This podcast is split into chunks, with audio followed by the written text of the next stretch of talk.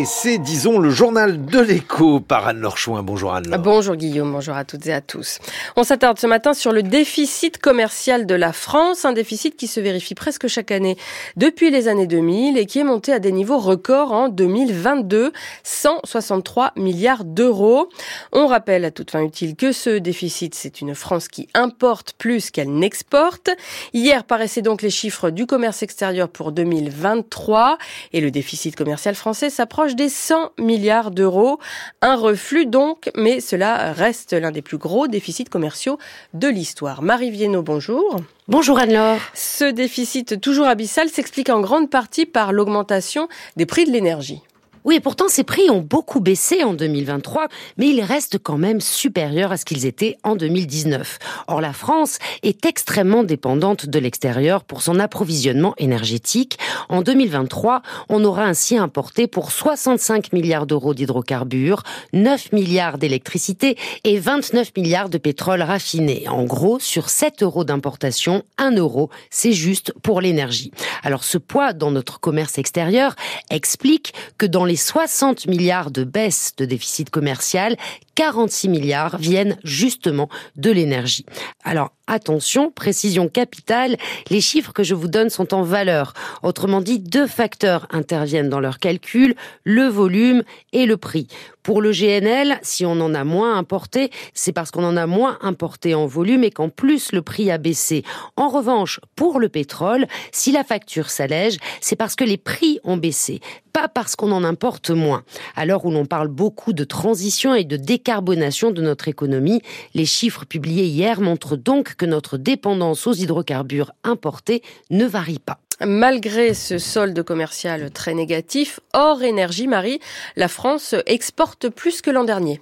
Oui, le déficit commercial, c'est le solde entre les importations et les exportations. Et même s'il est structurellement déficitaire depuis les années 70, si on enlève la période 93-99, eh bien ce n'est pas parce qu'on exporte de moins en moins. Au contraire, on exporte chaque année plus que l'année d'avant, mais c'est parce que les importations, elles, augmentent encore plus vite. L'automobile illustre très bien ce phénomène, notamment en 2023, puisque la France a exporté 8 milliards d'euros de plus, mais en même temps, elle a importé pour 11 milliards et demi d'euros de plus, essentiellement des véhicules hybrides et électriques, financés en grande partie par la prime à la conversion.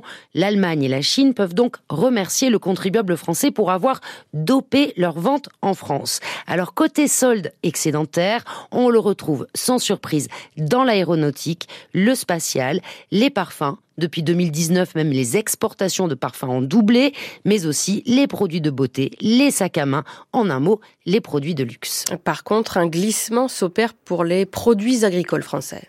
Oui, mais ce n'est pas nouveau. En 2023, le solde commercial reste globalement positif pour les produits agricoles bruts, les boissons et les produits transformés par les industriels. En revanche, il se réduit chaque année.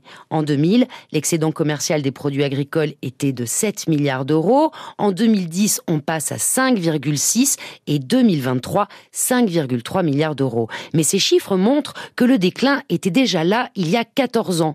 De plus, sur 20 ans, la part des produits agricoles dans les échanges de la France avec le reste du monde reste stable, c'est toujours autour de 3%. Le vrai glissement récent, il est pour les produits pharmaceutiques, en revanche, 5 milliards d'euros d'excédent commercial en 2019 et quasi zéro aujourd'hui. Merci Marie Viennot. Votre décryptage éco est à retrouver à la page du journal de l'écho sur le site de France Culture et dans l'appli Radio France. Un chiffre stupéfiant, plus de 33 millions de Français auraient subi un vol de données lors d'une cyberattaque contre des gestionnaires du tiers payant. C'est ce qu'a révélé la CNIL, la Commission informatique et liberté. Deux sociétés servant d'intermédiaires entre médecins, pharmaciens et autres professionnels de santé et les complémentaires santé ont été la cible de cette attaque via Médis et Almeris. Ces opérateurs doivent garantir qu'un assuré a droit ou non au tiers payant. Les violations de données concernent l'état civil, la date de naissance et le numéro de sécurité euh, sociale des assurés, ainsi que le nom de leur assureur et les garanties du contrat souscrit.